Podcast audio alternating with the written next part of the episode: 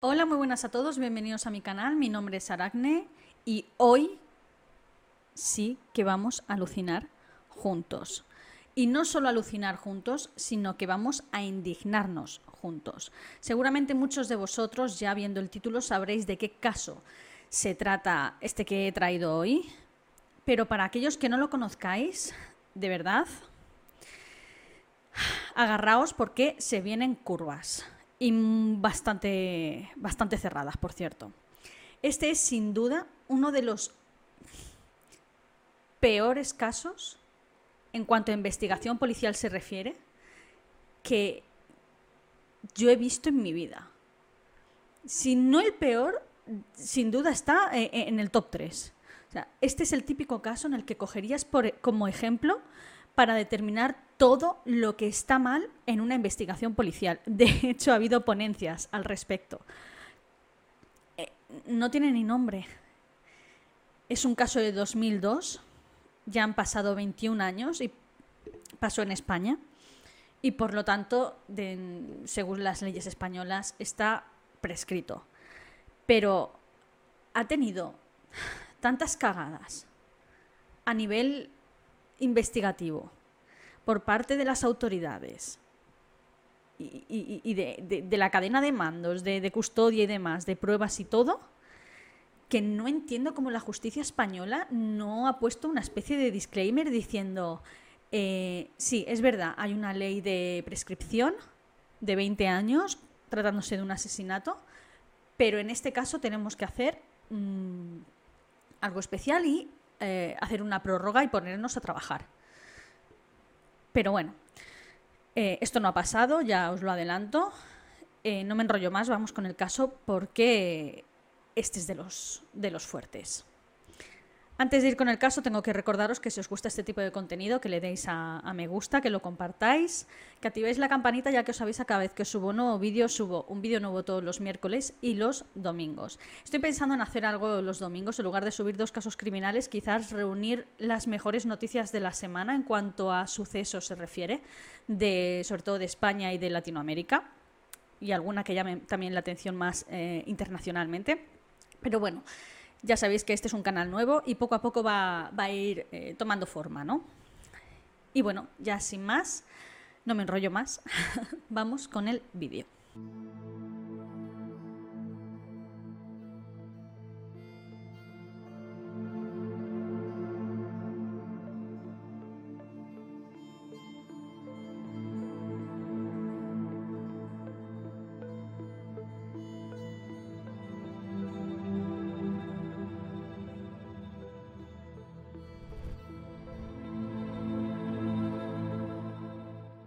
Bien, como siempre nos situamos en el momento de los hechos. Era un 30 de abril de 2002 en Algabre, Vigo, Galicia. Para los que seáis de fuera, Galicia está situada en el norte de España.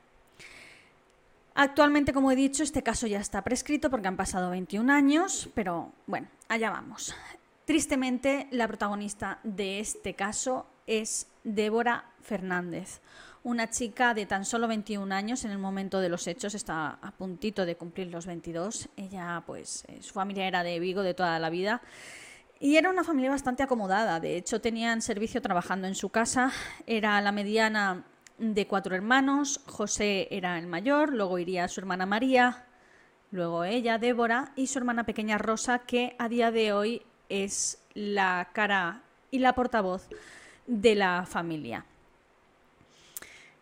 Eh, en el momento de, los hechos, Débora estaba cursando un curso de diseño gráfico y hacía poquito que lo acababa de dejar con su novio de una larga relación, creo que era más o menos cinco años que llevaban juntos.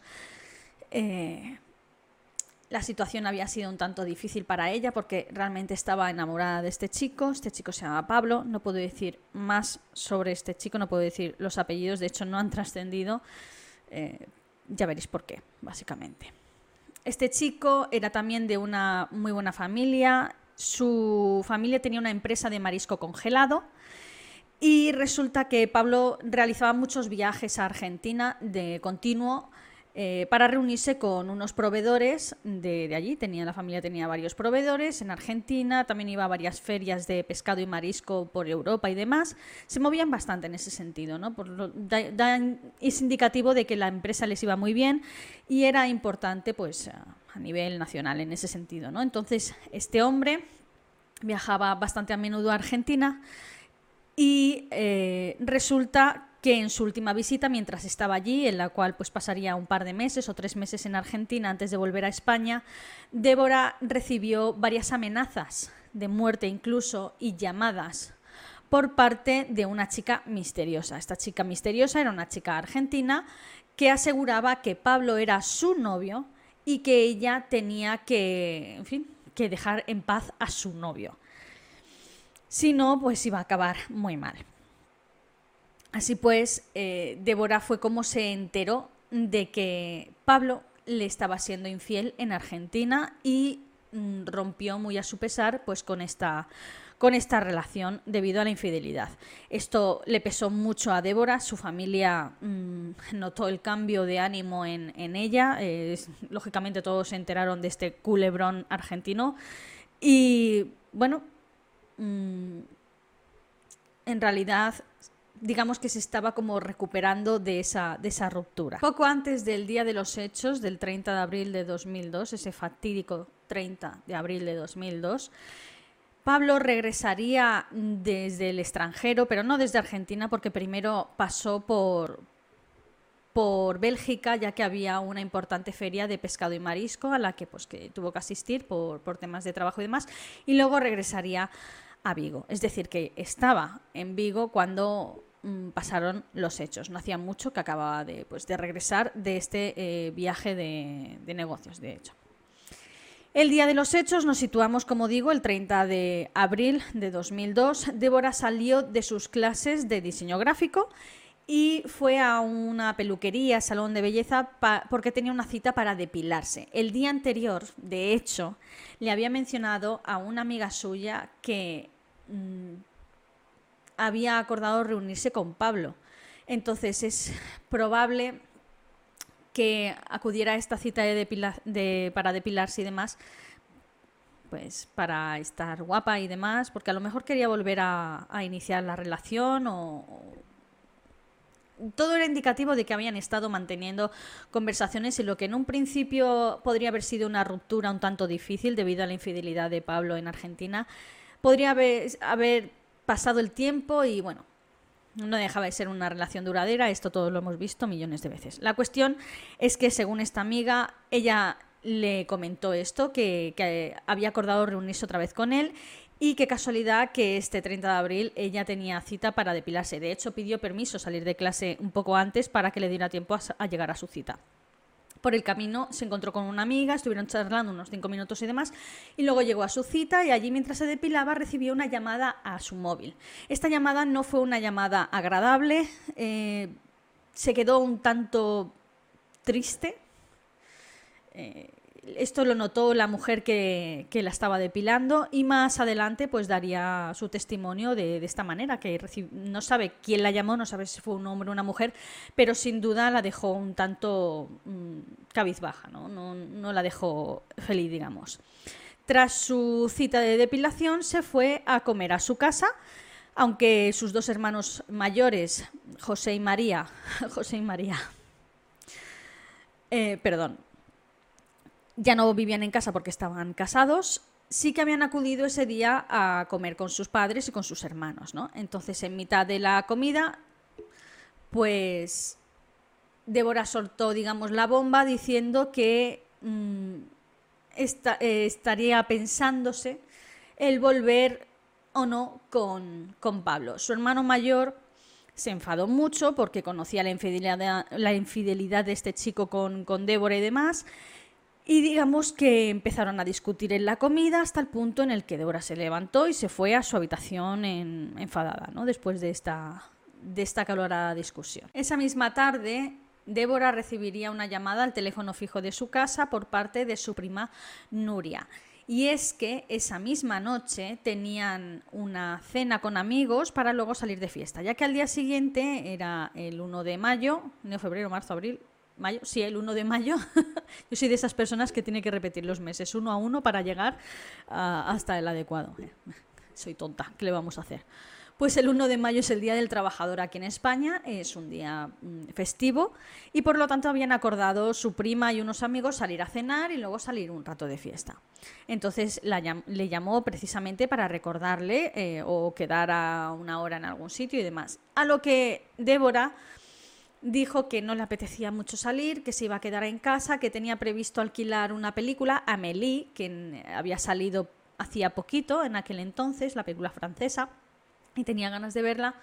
Y entonces decía que no tenía, no tenía el humor como para salir y demás. Y bueno, colgó la, llamada y ya está. Al cabo del rato salió de su habitación otra vez de nuevo, esta vez mm, ataviada con ropa de deporte, leggings y demás.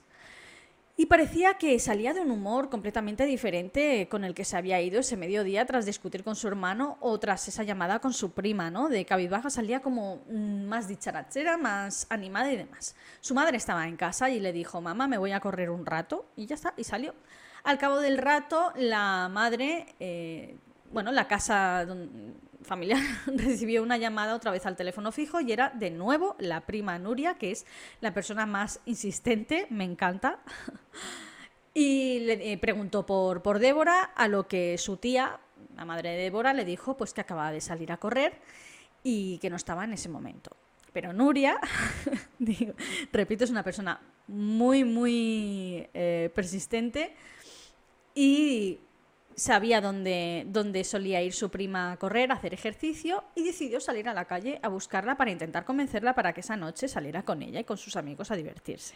Como digo, la prima conocía, eh, Nuria conocía muy bien a Débora y sabía precisamente dónde iba a correr, así que se presentó en la playa del Samil. Y efectivamente allí vio a su prima corriendo, entonces se acercó a ella y le volvió a insistir para que acudiera con ella a la, a la cena de esa noche. Pero Débora volvió otra vez a lo mismo, diciendo que no le apetecía salir, que iba a alquilar la película y que prefería una noche tranquilita en casa, que ya quedarían otro día. Ojalá, ojalá Débora hubiera escuchado a su prima y hubiera accedido a salir con ella esa noche. Esa sería la última vez que alguien de la familia vería con vida a Débora, tristemente. Más adelante, Nuria testificaría a la policía que sí que es cierto que que Débora llevaba ropa de deporte, pero normalmente Débora llevaba eh, ropa holgada para hacer deporte, pantalones anchos de chándal, camisetas también anchas, ¿no? Eh, o sudaderas anchas, ropa que ella consideraría eh, cómoda, ¿no? ropa holgada. Pero esa tarde llevaba ropa de deporte, pero ropa muy ajustada, leggings muy ajustados, una camiseta muy muy ceñida de deporte, sí, pero muy ceñida y además un dato curioso, iba algo retocada, iba algo maquillada. Con lo cual, eso, más adelante, cuando pasó todo esto, sí que reparó y le pareció muy extraño porque Débora no se maquillaba para hacer deporte. Entonces, aquí esto ya sí que lo consideraría un tanto extraño, ¿no? Esa misma tarde, Pablo llamó al cuñado de Débora, al marido de María, la hermana mayor de Débora, cosa que ellos dos no eran amigos, sí que se conocían porque era el novio de hacía cinco años o más de, Débora. Y el otro era el marido de, o sea, marido, el novio, perdón, y el otro era el marido de la hermana de, Débora, entonces habían coincidido pues en alguna comida familiar o algún evento familiar de, de, este estilo y demás, ¿no? Pero más allá de eso no tenían confianza, de hecho no sabía ni siquiera de que tenía su teléfono. Y le llamó para preguntarle si había visto a Débora esa tarde diciendo, ¿has visto a Débora? ¿Sabes dónde está? A lo que este, este señor, el cuñado de Débora, dijo, eh, no, no la he visto. ¿Por qué me llamas tú?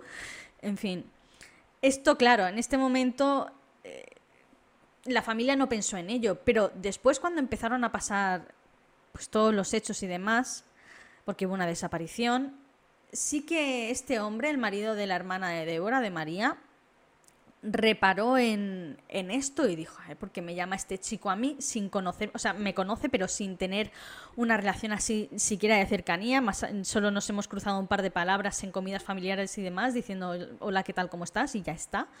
no sé, le pareció muy extraño. Y realmente si lo piensas es extraño. Pero bueno, nos trasladamos al día 1 de mayo, eh, que como digo era un día festivo, Día del Trabajador aquí en España. Y eh, la madre de Débora se despertó por la mañana, eh, reparó que su hija no había llegado a casa, entonces pensó que quizás había ido con, al final con su prima Nuria, habría accedido a irse de fiesta con su prima Nuria, pero luego reparó en que había salido a hacer deporte, sin embargo no había vuelto a aparecer por casa para ducharse o cambiarse o arreglarse después de hacer deporte como es lógico, ¿no? Si has quedado con amigos para salir con ellos, no te vas directamente después de haber corrido una maratón por la mitad del pueblo. Lo normal es que llegues a casa, te duches, te arregles y ya entonces salgas. El móvil de Débora estaba en la habitación porque ella salió a hacer deporte y no cogió el móvil. Hoy en día nos llevamos el móvil a todos lados, pero en 2002, pues no, sinceramente. Entonces el móvil estaba en la habitación, tampoco podía contactar con ella a través del móvil porque estaba allí. Y bueno, eh, se empezó a inquietar y empezó a llamar a Nuria. Nuria eh, le dijo que esa noche, al final, Débora, aunque ella había insistido, no había acudido a la cena con estos amigos. Entonces la madre ya se puso más nerviosa y empezó a llamar a varios amigos de Débora a ver si es que se había quedado en casa de alguna a dormir o algo. Todos le dieron una negativa. Eh, entonces ya se empezaron a poner muy, muy, muy nerviosos y fue cuando saltaron todas las alarmas. Nuria, la prima, tras la llamada de su tía, eh, como la notó agitada, decidió ayudar también y lo primero que hizo fue llamar a Pablo, el exnovio de, de Débora, y quedaron esa misma tarde para preguntarle sobre, sobre Débora. Pablo dijo que no había visto a Débora esa tarde y aprovechó en ese momento para preguntarle sobre un asunto que había ocurrido unas semanas atrás.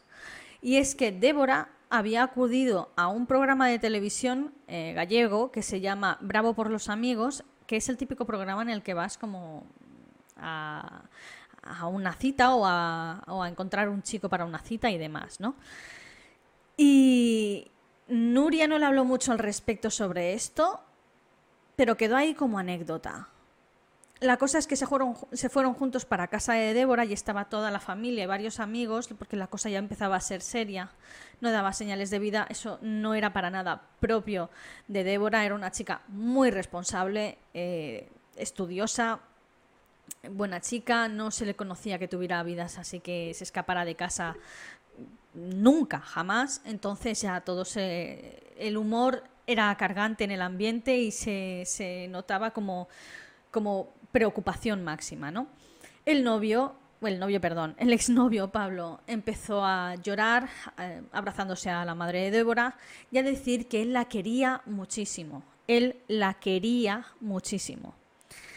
El hermano mayor de Débora, que no era muy simpático referente a Pablo, es decir, que no le caía muy bien, vaya, no le tenía mucha simpatía se le paró delante y le dijo, ¿cómo que la querías? ¿Por qué lo dices en pasado?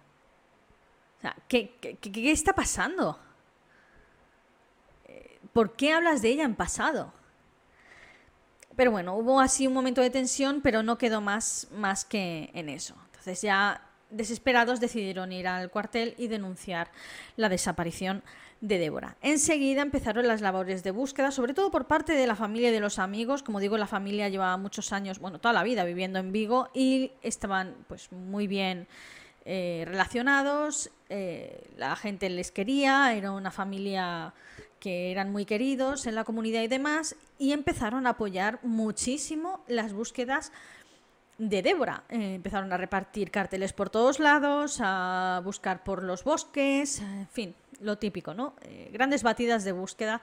También hubo bastante sonido así en la prensa y demás referente al caso de desaparición de, Débora. Hicieron bastante, bastante eco y demás. Varios amigos y conocidos de la familia informaron de que efectivamente vieron esa tarde hacer ejercicio a Débora y varios de ellos coincidieron que la vieron en la curva de Alcabre, que por lo visto era una curva muy conocida en el pueblo, sobre las 10 menos 10. Sola, de pie y con posición de estar esperando a alguien. Porque si no, porque vas a estar ahí sola parada, ¿no? En fin, un buen amigo de José, el hermano mayor de, de Débora, dijo que esa tarde la había visto en tres ocasiones. Él iba con su motillo y primero la vería sobre las siete y media salir de su propia casa, luego la vería por la playa donde había quedado con Nuria, pero esa vez la vio con un chico, hablando con un chico. Y como estaba de lejos, no consiguió ver la identidad de este chico. Y luego más adelante la vio en la famosa curva esta de Alcabre, esperando efectivamente a alguien, como habían eh, coincidido así varios testigos. Un camarero también confirmó o informó que había escuchado a un taxista en el bar donde él trabajaba y este taxista dijo que efectivamente vio a Débora sobre las 10 en esa curva subirse a un coche el cual estaba conducido por un hombre, pero que tampoco pudo ver la identidad de este hombre. Y aquí empezamos lo que viene siendo la frustración porque la policía nunca investigó esto. Nunca prestaron declaración a este taxista y le preguntaron, por ejemplo, cuál era el modelo del coche, de qué color era el coche, ¿se acuerda usted de la matrícula de este coche? O sea, ya empiezan aquí las incongruencias en cuanto a la investigación se refiere. Pero este es que esto es solo un granito de arena en una inmensa montaña, ya os lo digo. Un técnico de un parking, un parking robotizado, eh, que por aquel 2002 ya empezaban a, a ver, también prestó declaración a la policía informando que, bueno, su relato hacía saltar todas las alarmas realmente. Resulta que Pablo llevó su coche unos días después de la desaparición de Débora a este, a este parking. Bueno, estos parkings eh, funcionan en el que tú introduces el coche, sales de él y entonces el parking baja una plataforma y almacena el coche mm, digamos, en las entrañas. Tú no bajas ahí abajo, pero ahí abajo sí que hay técnicos trabajando y eh, comprobando que todo funciona correctamente. Pues uno de estos técnicos notó un olor muy fuerte, mal olor, muy fuerte procedente del maletero de este coche. Y luego le preguntaría a Pablo al respecto, oye, ¿qué narices llevas en el maletero del coche que apesta? A lo que Pablo puso una excusa y dijo, ay va, es que no veas lo despistado que soy, que me dejé una caja de mariscos que iba a regalar a, a una cafetería aquí, a la cafetería Alameda, y es que se me, se me pudrió en el maletero. Entonces, esto lo comentó el, técnico, se lo dijo a la policía, la policía investigó esto, pero claro, mandaron ahí a, unos policías y, les dijeron, tenéis que investigar el coche de este hombre. Pero el policía llegó, le tomó testimonio eh, delante del coche a Pablo, Pablo le dijo esto mismo de, de lo de la caja de mariscos y en ningún momento abrieron el maletero, ni tomaron muestras, ni hicieron fotografías, absolutamente nada de nada, simplemente se quedaron con la palabra de ese hombre. Sí que harían este tipo de investigación años después, años, pero obviamente no encontraron nada dentro del coche. El coche había sido limpiado en multitud de ocasiones y ya no había absolutamente nada que recoger como digo, ya empieza a subir lo que viene siendo el nivel de frustración en cuanto a la investigación policial se refiere, pero es que solo estamos calentando, de verdad. Agarraos. Alrededor de la figura de Pablo veremos que ocurrieron varias cosas que llama la atención. Por lo menos a la familia le llamó la atención, porque la policía no le llamó nada la atención realmente, en este caso no se molestaron mucho realmente.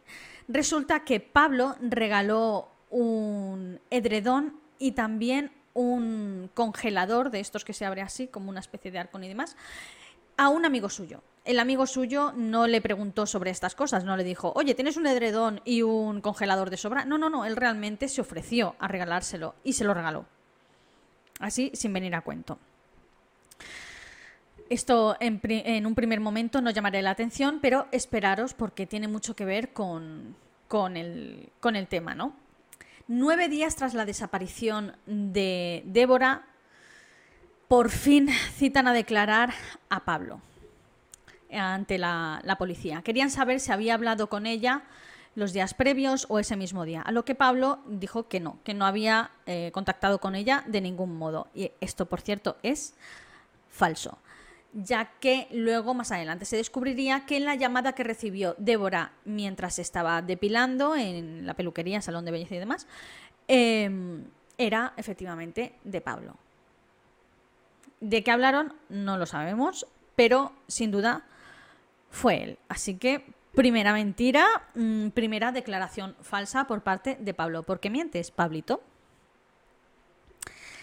Pero eso no es todo, ya que la declaración ante la policía fue extremadamente breve.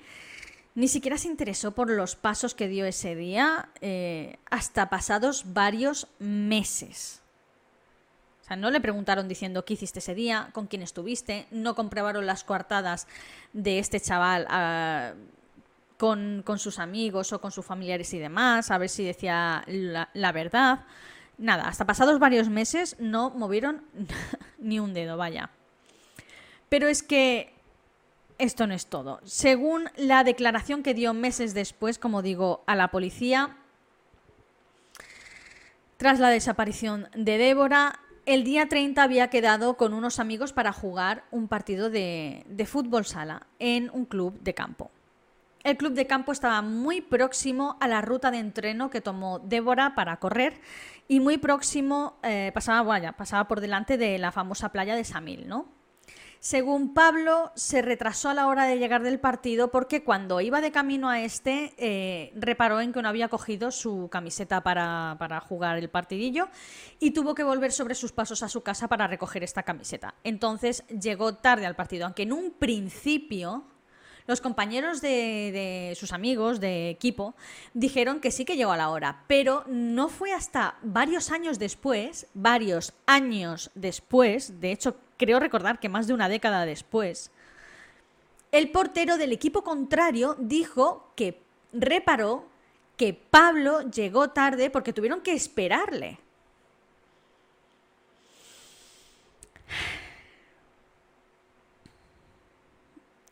En fin, ¿no sería que llegó tarde porque se había parado unos instantes para hablar con, con Débora en esta famosa playa de Samil como había reparado el amigo de José al pasar con la moto cuando dijo que vio a alguien, a, un chico hablando con ella?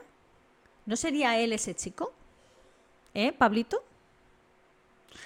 Tras coger, eh, como digo, la camiseta de su casa, llegó al partido, pero después del partido eh, en lugar de ducharse allí en las instalaciones del, del club de campo, ya que después incluso tenían una cena en conjunto todos los compañeros de equipo en ese mismo club de campo, es decir, que tiene sentido de que después de terminar el partido te duches en las instalaciones del club de campo y luego eh, te vayas a cenar al club de campo, o sea, está todo dentro del mismo recinto.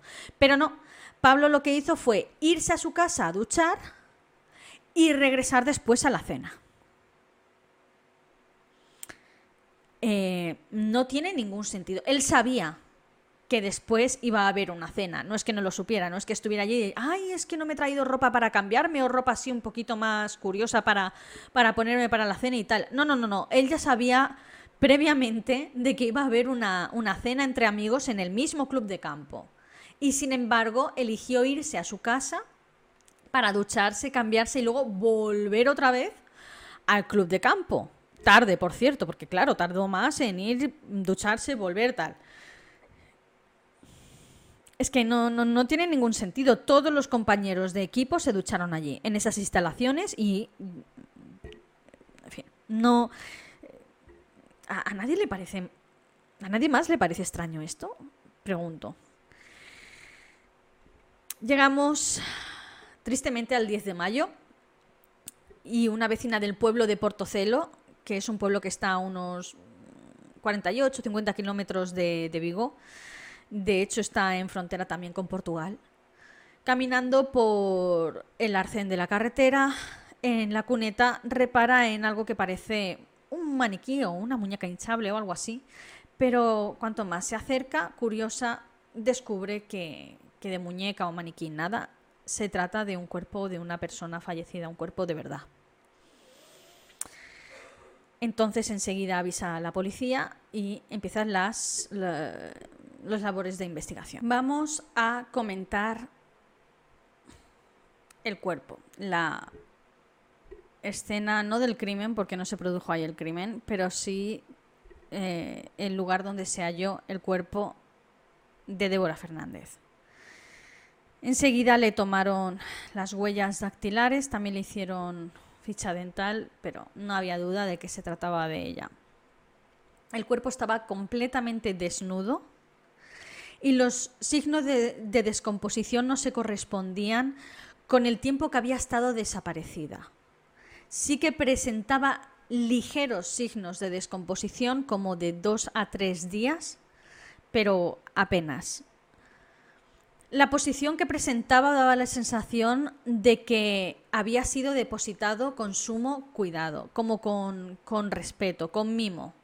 No la habían simplemente tirado ahí en la cuneta con prisa ni, nada, no, no, no.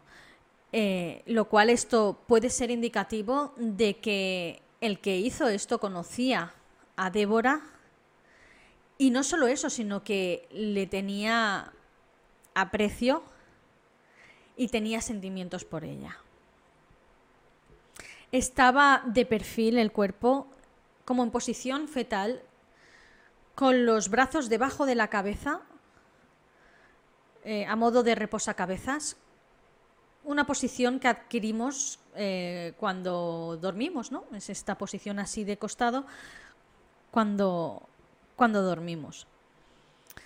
Aunque estaba completamente desnuda, sus pechos y la zona vaginal estaban cubiertas, cubiertos por eh, unas flores de acacia. De hecho, esto llamó mucho la atención a los investigadores y en un principio pensaron que incluso podría tratarse de algo ritual. Como un crimen ritual o algo así. En fin, le habían tapado sus zonas privadas de una manera muy delicada, con flores. Al investigar la escena del crimen, reparan, cuando hacen el levantamiento del cuerpo, reparan que debajo de, sus caderas había un preservativo mm, con el plástico y todo, pero abierto, usado además. Dentro del preservativo encontraron ADN masculino y por fuera también ADN femenino. Debajo de la cabeza de Débora encontraron también una cuerda verde, una cuerda finita verde. El cuerpo había sido lavado y una vez realizados los trabajos de autopsia, eh, determinaron que el estado de descomposición, como digo, eh, debido a la fauna cadavérica que encontraron en él, los bichitos y las larvas que empiezan a surgir cuando empezamos a descomponernos y demás, eran tan solo, como he dicho antes, de dos a tres días. Y entonces eh, también repararon que presentaban indicios de haber sido almacenado en, algún lugar fresco y muy frío y seco. O sea, seco, perdón, y muy, muy frío. ¿Un congelador, quizás? No sé. Aunque el cuerpo solo presentaba indicios de llevar dos o tres días eh, descomponiéndose, los expertos determinaron que Débora había muerto el mismo día de la desaparición, es decir, diez días atrás. Llevaba diez días de, fallecida y, sin embargo, solo había signos de descomposición de unos dos a tres días. Su cara estaba algo magullada, tenía indicios de algún golpe, aunque no había rotura. Y el objeto que más sobresale en, la investigación de, la escena del hallazgo del cuerpo, sin duda, es el preservativo. Como he dicho antes, fue hallado debajo del cuerpo de Débora y presentaba dos tipos de ADN, uno masculino y uno femenino. Curiosamente, el ADN femenino no pertenecía a Débora. El ADN masculino, los espermatozoides dentro del, del preservativo, seguían con vida. Eh, los espermatozoides mueren al transcurrir unas 24 horas fuera del cuerpo. Se encontró parte dentro del preservativo y, parte dentro de la zona vaginal, intravaginal de, de Débora, por cierto. Y estos espermatozoides aún estaban en, funcionamiento.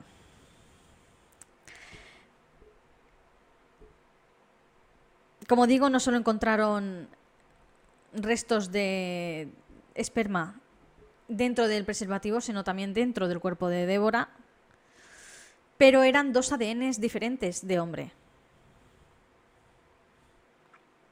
Y uno de mujer que aún encima no era de Débora.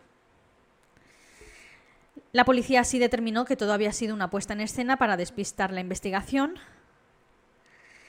y que mm, no era algo que habría hecho el asesino ahí. O sea, no, había usado un condón el asesino, un preservativo, y que por lo tanto no eran sus, sus restos, vaya.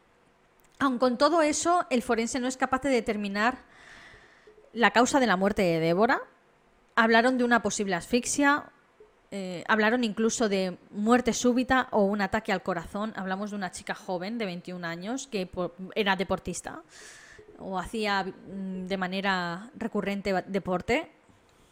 ¿Qué puede pasar? Sí. Es bastante, bastante altamente inusual también. Y tampoco pudieron determinar si hubo o no agresión sexual, ya que intravaginalmente no presentaba heridas. La familia, no contentos con esto, deciden pagar a otro forense, menos mal que tenían dinero y podían permitírselo, y deciden eh, costear pues, eh, los trabajos de otro forense porque querían una segunda opinión médica, menos mal, menos mal. Y así lo hicieron. Este segundo forense examinó el contenido del estómago, cosa que el primer forense, no sé qué pasa con los forenses, ¿por qué no examináis el contenido del estómago, señores? Tenemos el caso de Mario Biondo y el caso de esta chica que no examinan el contenido del estómago.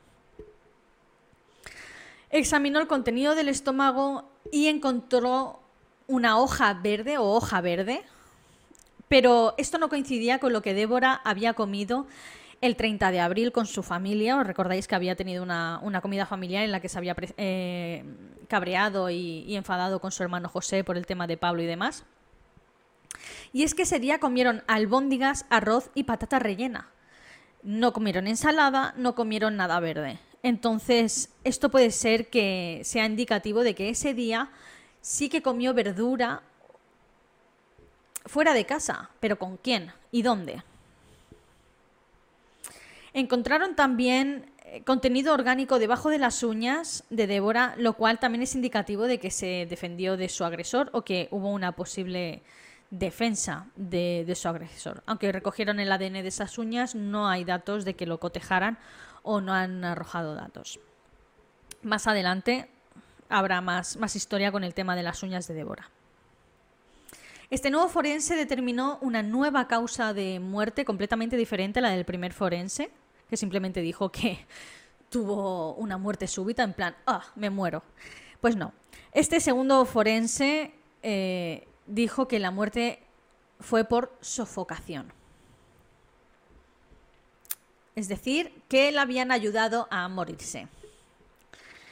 Con estos nuevos datos, la familia acude de nuevo a la policía y les expresan que creen que Pablo ha sido el culpable de la muerte de Débora.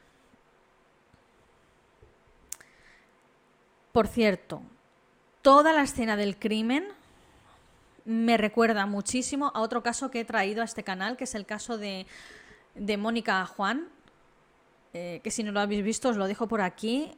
Es otro caso también no resuelto y es un caso también extremadamente frustrante también por la cagada policial e investigación es muy parecido. A mí me recuerda muchísimo, muchísimo al caso de Débora Fernández, el caso de Mónica Juan. Es muy, muy parecido. Os lo recomiendo si no lo habéis visto. Eh, es un pedazo de caso también. Y tristemente mm, no es muy conocido, de hecho. Bueno, tras estas averiguaciones que hizo el segundo forense y por petición de la familia, que se puso bastante insistente, menos mal, la policía cita a declarar y después sería de nuevo citado a declarar en sede judicial en presencia de un juez, pero a Pablo, claro, pero esta segunda vez alega que no puede acudir y necesita cambiar la cita ya que tiene un viaje de trabajo a Argentina programado y pues no puede fallar. Entonces dicen, vale, pues cambiamos la cita. Pero ¿qué pasa? que el juez nunca volverá a citar de nuevo a Pablo. Nunca han pasado 21 años de este caso y aún no lo han citado en sede judicial. Es que me río por no llorar. O sea, anularon esa cita y en lugar de programarle otra cita al, tío, pues no. No. No, aún no han citado. ¿Cuándo vais a citarlo? Ah, no, que ya prescrito, ¿verdad? Venga. Seguimos con la no investigación por parte de la policía. Débora fue hallada en 2002. Pero sin embargo, no investigaron su ordenador, sus mensajes de chat del Messenger, que por cierto en aquel entonces había Messenger, y ella eh, hablaba bastante por Messenger y demás con sus amigos, incluso con su ex, con Pablo y demás.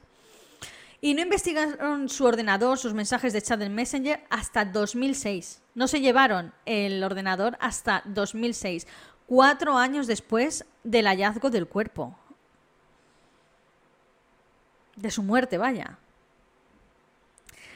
Pero esperad, ese ordenador pasaría los juzgados esperando sin que nadie mirara absolutamente nada, ningún técnico ni nada, ni perito ni nada, hasta 2010 por presiones de la familia. De nuevo fue la familia la que tuvo que insistir, insistir, por Dios, podéis por favor mirar ya el ordenador de una santa vez. De hecho, fue la familia la que insistió en darle el ordenador a la policía. Si vais a investigar algo del ordenador. Trasladaron el ordenador a Madrid. Y en 2021, a escasos meses de, de que este caso prescribiera y también por insistencia de la familia, decir, a ver, tenéis 11 años, no, 11 no, ¿qué leches? 15 eh, años el ordenador con vosotros. ¿Habéis tenido tiempo de investigar algo en el ordenador? Porque creo que para 15 años, vaya, ni que fuera esto el ordenador de un agente secreto de la CIA, no me fastidies. Que era una chavala de pueblo, ¿me entiendes? O sea, ¿qué pasa? Pues entonces les comunican que, no tienen los medios necesarios para investigar la memoria interna del ordenador. Entonces la, familia, a correprisa, les ruega por favor que le devuelvan el ordenador, que ya pagan ellos un perito informático para investigar este puñetero ordenador. La policía devuelve el ordenador a tiempo y la familia lo lleva a un especialista. Pero este tristemente informa a la familia de que lo único que ha podido averiguar es que sí que ha sido investigado, pero que no ha podido encontrar nada ya que el ordenador está completamente empapado, mojado. La memoria interna del ordenador está empapada, está mojada. Es inservible, no se puede extraer nada. Y dices, ¿qué han hecho con ese ordenador? Resulta que lo tenían guardado en, en unos juzgados donde había estado almacenado y estos juzgados se sabe que sufren habitualmente inundaciones. Y en una de estas inundaciones ese terminal, ese ordenador, resultó severamente dañado. Y durante todos estos años han estado dando largas diciendo que estaban investigando la memoria interna del ordenador y ta ta ta ta ta. ta. Y lo cierto es que han estado dejar, o sea, han dejado correr el tiempo para no descubrir la inmensa cagada que es destruir pruebas, literalmente destruir pruebas de un asesinato y han ido alargándonos en el tiempo. Madre mía, recuerdo que aquí en España hay una ley de prescripción en casos incluso de asesinatos, que por cierto deberían quitar esta puñetera ley ya. En fin, si aún no estáis apretando los puños como yo y volviéndoos locos, esperar porque os juro que solo acaba de empezar. La policía también cogió, por petición de la familia, el móvil de Débora. Vale. Para investigar las llamadas y los mensajes, sobre todo que había recibido esos días previos. A ver si Pablo se había puesto en contacto con ella esos días previos en la, en la famosa cita de depilación y demás. Recogieron el móvil por petición de la familia e insistencia en 2004, dos años después de, del hallazgo del cuerpo, de la muerte de Débora. Si el ordenador lo mojaron en los juzgados, el móvil lo perdieron. Literal. Missing.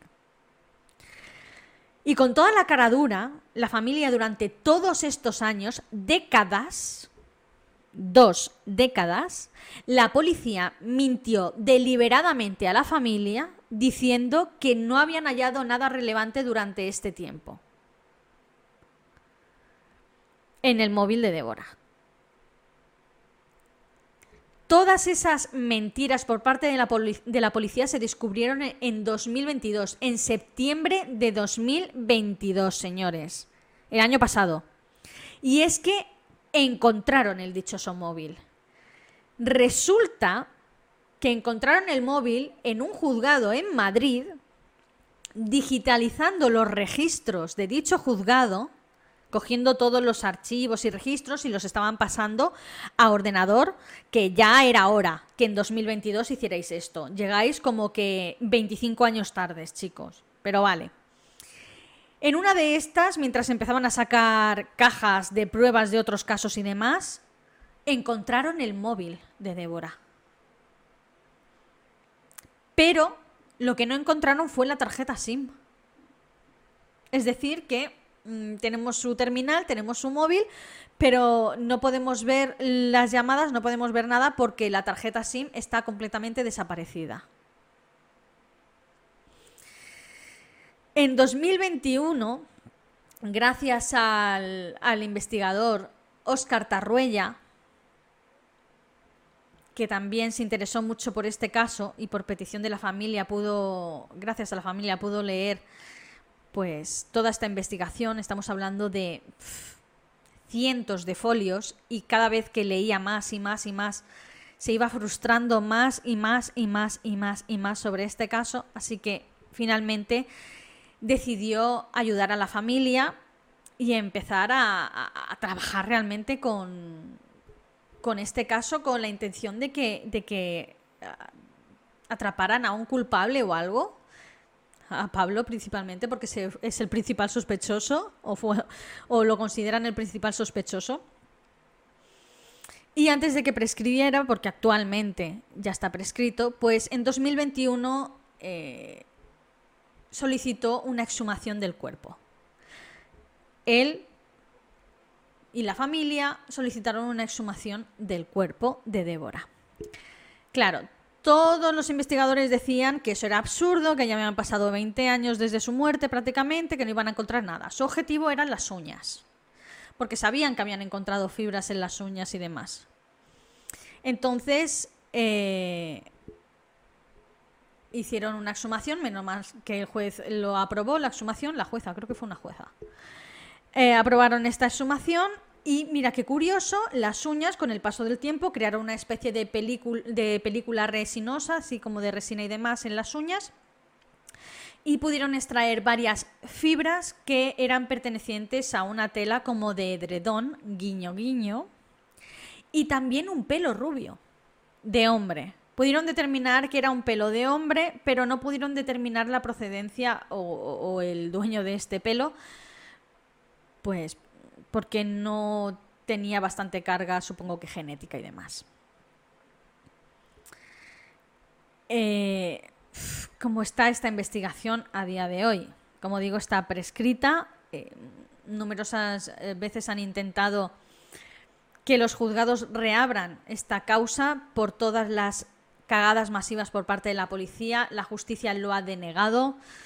Es indignante, indignante, de verdad es indignante que un caso de asesinato, primero, tenga que prescribir y segundo,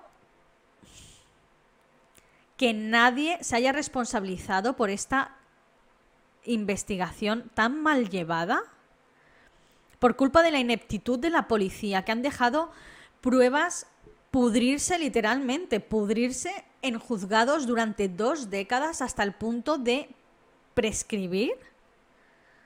Es que lo han hecho deliberadamente, han estado décadas mintiendo deliberadamente para no ir adelante con esto. Ni siquiera, es que hay, tantas cositas, ni siquiera, por ejemplo, siguieron la pista del tema del DVD de Amelie. ¿Recordáis que os dije que, que Débora quería alquilar el DVD de, de Amelie en un videoclub? Pues mm, no fueron por la zona de videoclubs preguntando sobre si había llegado a alquilar este DVD y demás. Oscar Tarruella sí que lo hizo. Y descubrió en qué videoclub eh, había alquilado la película. Esa película nunca fue devuelta. Por cierto, eh, Débora alquiló el DVD con la cuenta de su prima Nuria. Que por cierto se ve que compartían la cuenta o era habitual que, que Débora alquilara películas con la cuenta de. dando el número de, de, cuenta de. no del banco, sino del videoclub, ¿no? O número de socia, vaya.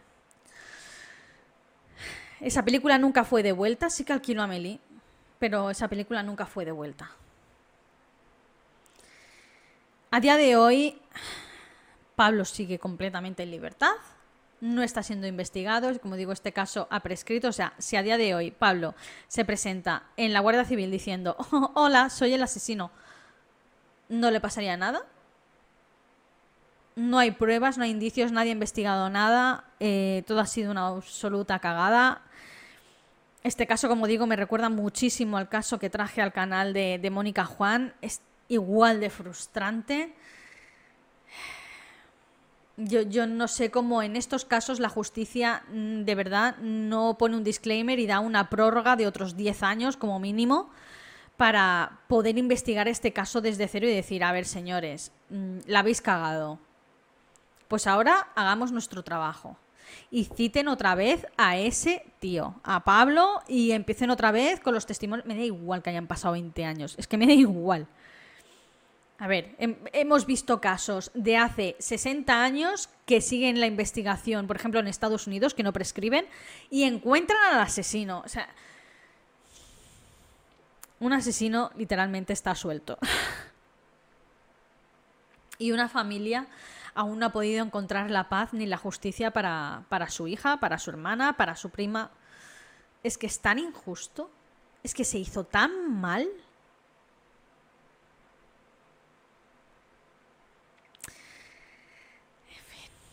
Bueno. Ahora me voy yo cabreada. Y supongo que vosotros también tras ver este vídeo. Eh, pero es que hay casos que de verdad claman al cielo. Yo espero que haya cierta presión y que, no sé, que cambie la ley, por favor. Que cambie la ley, que quiten esta absurdez de la prescripción. Porque es que, estamos hablando de un asesinato. O sea, esa chica es, es definitiva la muerte. O sea, ella sí que ha prescrito, literalmente. Bueno, hasta aquí os traigo el caso de Débora Fernández. Este caso fue otra vez sacado a la palestra eh, públicamente, como digo, en septiembre de 2022, cuando se halló el móvil en unos juzgados de Madrid, sin tarjeta SIM y demás. O sea, y otra vez saltó a la palestra, hubo un montón de críticas por parte de la investigación. Eh, toda esa gente que estuvo en la investigación debería haber sido despedida y haber rendido cuentas. Pero bueno, ¿qué voy a saber yo, no? Bueno, aún con todo este enfado y toda esta frustración, espero que os haya gustado el vídeo de hoy o por lo menos que os haya resultado interesante. Eh, si es así, agradecería que le dierais a me gusta, que lo compartierais, que activarais la campanita ya que os avisa cada vez que subo un nuevo vídeo. Eh, recuerdo que subo un nuevo vídeo todos los miércoles y los domingos. Y comentadme por aquí abajo si conocéis algún detalle más sobre este caso, porque es que hay miles de detalles, miles de entrevistas con Oscar Tarruella, con otro investigador también que fue muy amigo de la familia, el investigador eh, Muñoz. Eh, también apoyó muchísimo a la familia. Realmente fue el que le abrió los ojos a la familia diciendo que la llevó a la hermana, por ejemplo, a Rosa, que hizo de portavoz de la familia y sigue siendo a día de hoy eh, la principal portavoz de la familia. La llevó a una ponencia que estaban dando sobre la ineptitud policial en casos de investigación criminal y demás, y presentaron este caso como ejemplo perfecto y la hermana se quedó en plan, yo no sabía nada de esto. Y yo no sabía nada de esto y se quedó ahí en plan, esto fue en 2010. Se quedó en plan, pero ¿cómo es posible? Y ahí fue cuando ya la familia empezó con, pues, a sustentarse sobre todo en, investigadores y en criminólogos y demás como Oscar Tarruella y este, y este investigador Muñoz. En fin, es muy frustrante. Bueno, como digo, eh, hasta aquí el, el vídeo de hoy. Espero que os haya resultado interesante y yo me despido. Hasta el próximo vídeo. Adiós.